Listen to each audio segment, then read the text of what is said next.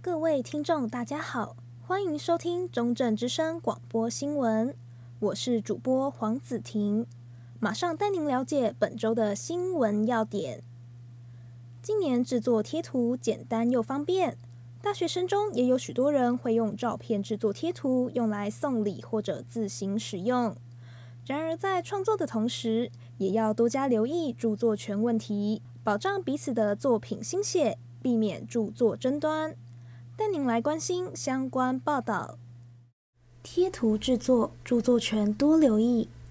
根据台湾传播调查资料库二零一九年发布的报告指出，拥有手机的民众最常使用的手机功能或软件，以即时通讯软体 LINE 的使用度为最高，高达八十六点五百分比，显示即时通讯软体 LINE 已经普及于台湾社会。在互传讯息时，常常会使用贴图增添有趣的效果。学生们也时常制作自己的贴图，在商店上贩售或者自己使用。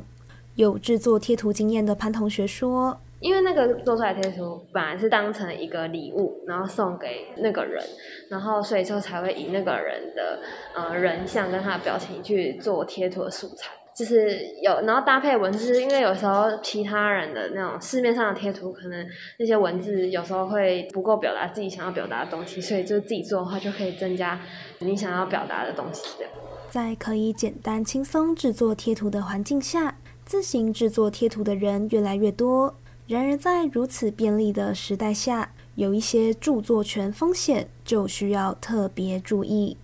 国立中正大学财经法律学系姚信安副教授提醒：创作的时候注意不要把人家的整个样子拿来用，你可以是先消化过后，去想自己要怎么呈现它，那会比较能够避免法律的风险。创作成品即为作者心血，在著作冲突前，先自行判断双方著作，再以和平方式与对方沟通。达到双方理性的对话，进而避免冲突。中正之声记者黄子婷，中正大学报道。接下来，中正大学产学研发大楼于二零二一年十二月十日正式启用，同整校内外产学合作与创新研发的合作能量。未来有更多授权、媒合、洽谈活动于此举行，并同时表扬师生研究贡献。朝着永续发展的目标持续前进，打造产学合作的价值，为您带来相关报道。产学研发大楼启用，师生成果授奖。国立中正大学于二零二一年十二月十日在致远楼举行产学研发大楼揭牌启用仪式。国立中正大学校长冯展华和来自产业界的嘉宾一同为产学研发大楼揭牌。目前，研究发展处技术发展中心已进驻产学研发大楼，并设置电视墙、交流室、工作坊、技术洽谈等活动将在此进行。针对研究发展处进驻产学研发大楼，国立中正大学校长冯展华说：“它其实是离校外比较近，校外的同仁到这边来，都能够很很快的接触到我们的研发处。”在产学研发大楼正式启用的同时，也举办二零二一师生研发成果颁奖典礼，颁发产学合作绩优奖，以表彰教师在通讯、能源、印太合作、双语学习、人文沙龙等领域的贡献。学生方面也颁发大学社会责任实践计划服务优良奖，获奖学生不仅兼顾研究与实作的努力，更善尽了社会责任，走入乡野进行科学教育、产业翻新。鼓励中正大学朝向联合国永续发展目标持续前进。中正之声记者田家凯，中正大学报道。